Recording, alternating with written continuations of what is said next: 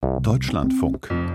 Informationen am Morgen. Die Mängelliste im deutschen Bildungswesen, die ist lang. Kitas, Schulen, Universitäten, sie alle haben mehr oder weniger mit ähnlichen Problemen zu kämpfen. Unzeitgemäße Ausstattung, viel zu wenig Personal und zu viel Bürokratie.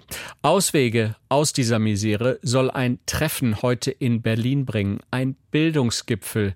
Eingeladen hat die Bundesbildungsministerin Bettina Stark-Watzinger und eingeladen sind die Ressortchefs aus den Ländern. Aber es läuft nicht so wie geplant bei diesem Gipfel. Claudia van Laak.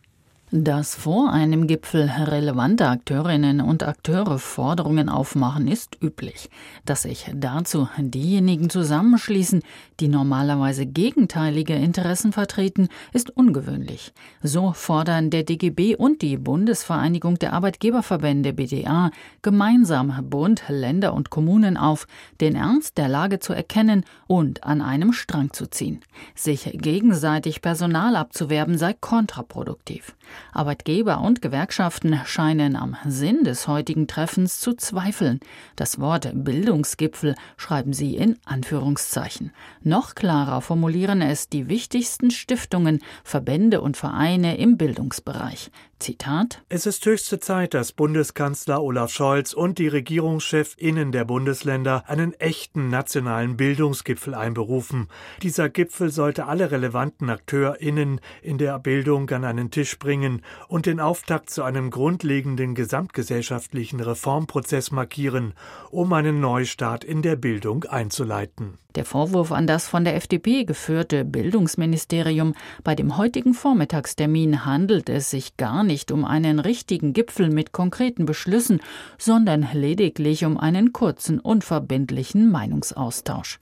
Der hessische CDU-Bildungsminister Alexander Lorz vertritt die Unionsländer in der Kultusministerkonferenz. Er sagte dazu dem ZDF: Da muss es Vorabsprachen geben über die Terminfindung sowieso, aber eben auch über die Struktur des Prozesses, über die Themen, die zu behandeln sind, also die Gesprächsgegenstände. In gewisser Weise, was erwartet man sich davon, was soll da herauskommen? Das sind Dinge, die muss man im Vorfeld besprechen, damit dann eben auch wirklich so ein Gespräch mit Substanz gefüllt werden kann. Nicht nur aus diesem Grund bleiben die meisten Kultusminister der Länder dem heutigen Treffen demonstrativ fern. Andere befürchten generell Schlimmes aus der Hauptstadt und fahren deshalb nicht nach Berlin. Bayerns CSU-Ministerpräsident Markus Söder. Der Gipfel, der stattfinden soll, ist aus unserer Sicht vor allem ein Gipfel des Zentralismus. Der Bund hat seit jeher wenig Kompetenz, und kaum Ahnung bei den Themen, weil die Praktiker fehlen. Wir glauben nicht daran, dass Berliner Bildungspolitik der Maßstab für Bayern sein sollte. Angesichts der Kritik von allen Seiten dämpft Bundesbildungsministerin Bettina Stark-Watzinger die Erwartungen. Dem ZDF sagte die FDP-Politikerin, mit dem heutigen Treffen werde ein Arbeitsprozess gestartet. Denn wir werden nicht in zwei Tagen die großen Herausforderungen lösen. Wir brauchen digitale Schulen, wir brauchen sanierte Schulen, wir brauchen modernen Unterricht und vor allen Dingen wir brauchen mehr Lehrerinnen und Lehrer. Und das wollen wir doch zusammenstemmen. Wer einen genauen Blick auf die Tagesordnung wirft, stellt allerdings fest, der Bildungsgipfel dauert gar nicht zwei Tage, wie Stark-Watzinger unterstellt. Lediglich drei Stunden am Vormittag sind dafür reserviert. An sich handelt es sich bei dem zweitägigen Treffen in Berlin um eine Tagung von Bildungsforschern, bei der es darum geht, wie wissenschaftliche Erkenntnisse in die Praxis transferiert werden können.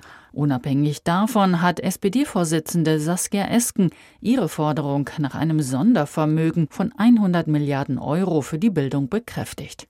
Das Startchancenprogramm für benachteiligte Schülerinnen und Schüler müsse vorgezogen werden. Als ersten bedeutsamen Schritt des Bildungsaufbruchs sehen wir eine zügige Umsetzung des Startchancenprogramms schon im kommenden Schuljahr, also direkt nach den Schulferien jetzt in 2023. Die oppositionelle CDU hält den heutigen Meinungsaustausch für wenig zielführend. Es handele sich lediglich um eine Showveranstaltung der Ministerin, befürchtet CDU-Generalsekretär Mario Chaya.